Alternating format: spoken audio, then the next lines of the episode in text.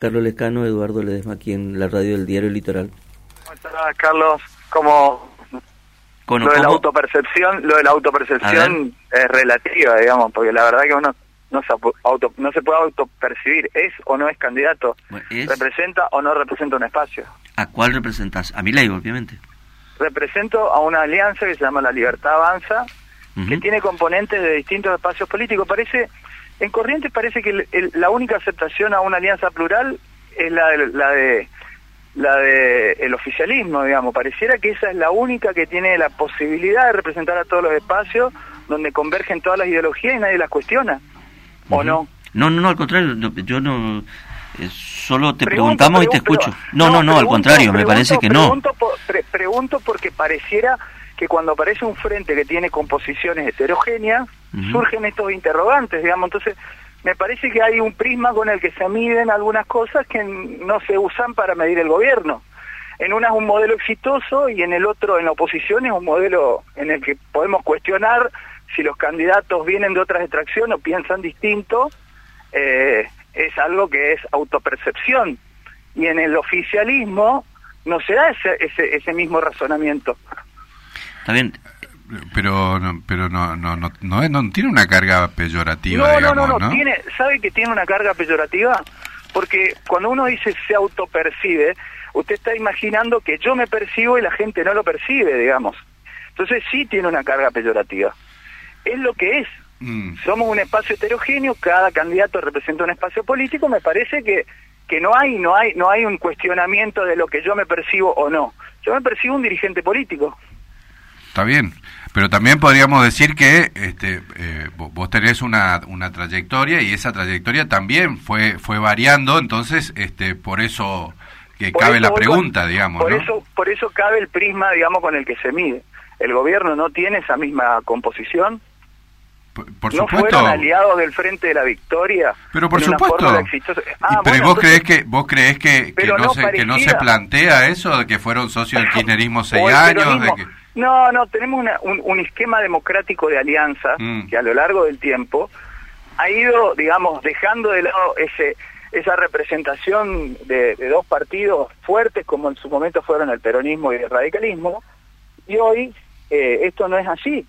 Esto ha cambiado, digamos, entonces, esto ha cambiado y hoy las alianzas son muy importantes, son muy importantes en, en cualquier esquema de gobierno. Hoy, hoy gobernar un país sin tener las patas representadas de todos los espacios políticos me parece una utopía porque eh, hay, ha habido una evolución respecto a lo que ha, habido una evolución respecto a lo que a lo que uno percibía de la política en la década del 80 o en, a principios de los 90 me parece que, vamos a un camino mucho más amplio y cuando se habla de alianzas o cuando se habla de representación uno tiene que estar dispuesto muchas veces a dialogar con quien no piensa de la misma manera y me parece que eso es muy respetuoso. Yo respeto mucho no tengo ninguna duda de eso. La cuestión, político, ¿ah?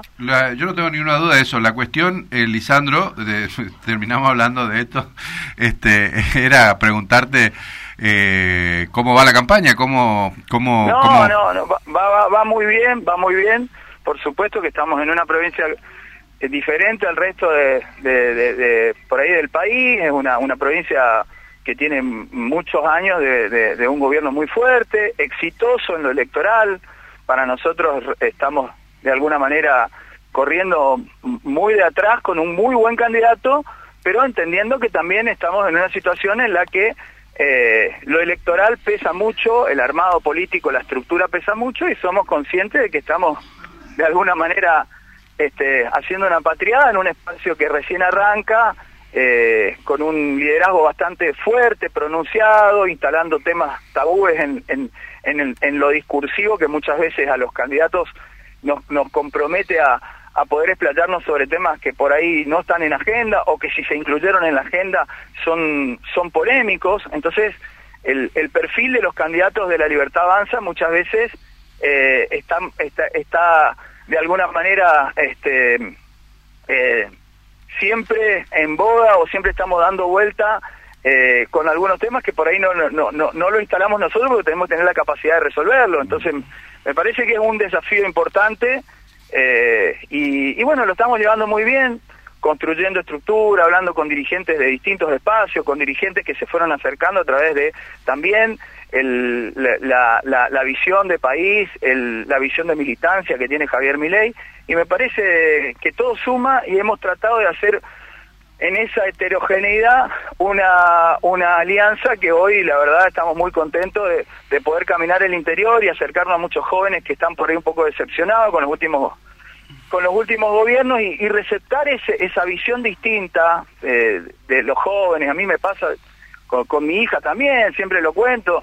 Eh, dialogar con, con, con, razonamientos tan diferentes a los que nosotros por ahí venimos este, estructurados de alguna manera pensando, eh, para mí es muy importante. Así que la verdad que vaticino que va a ser una elección muy buena para la libertad avanza. Creo que que frente a esta posición un tercer frente que emerge en todo el país eh, con un porcentaje que, va a tener una importancia significativa al momento de, elegir presidente y, y, reconstituir la composición de las cámaras, así que me parece muy importante para la Argentina, esto creo que es una evolución en todo sentido, digamos, una apertura eh, y una apertura al diálogo, que tarde o temprano, bueno, se va a dar también en lo provincial, digamos, esto es, esto es así, va a haber una erosión eh, cuando uno está mucho tiempo acostumbrado a hacer algo y de repente, de repente las, reglas del juego cambian eh, y aparecen emergentes y bueno, eh, alguien es como el juego de la silla, alguien pierde la silla. Sin duda. Ahora, también vos lo decís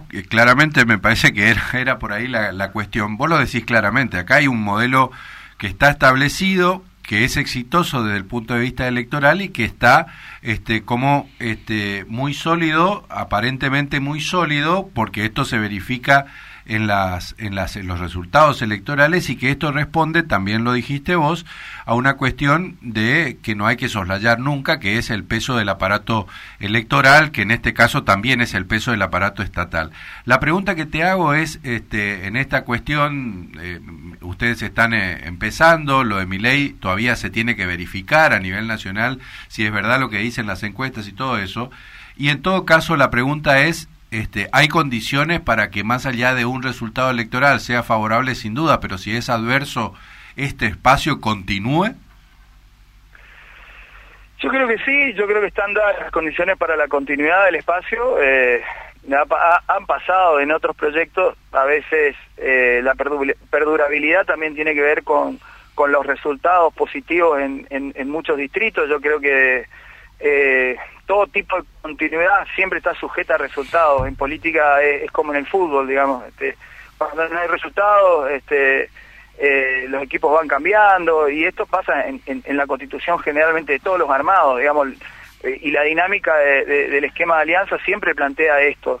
Creo que los resultados eh, van a ser positivos, creo que si uno mira el punto de partida de dónde arranca y a dónde estamos, indudablemente ha habido un crecimiento no solamente eh, en, la expectativa que generó el espacio, sino también eh, en que los dirigentes han salido de alguna manera a bancar el espacio.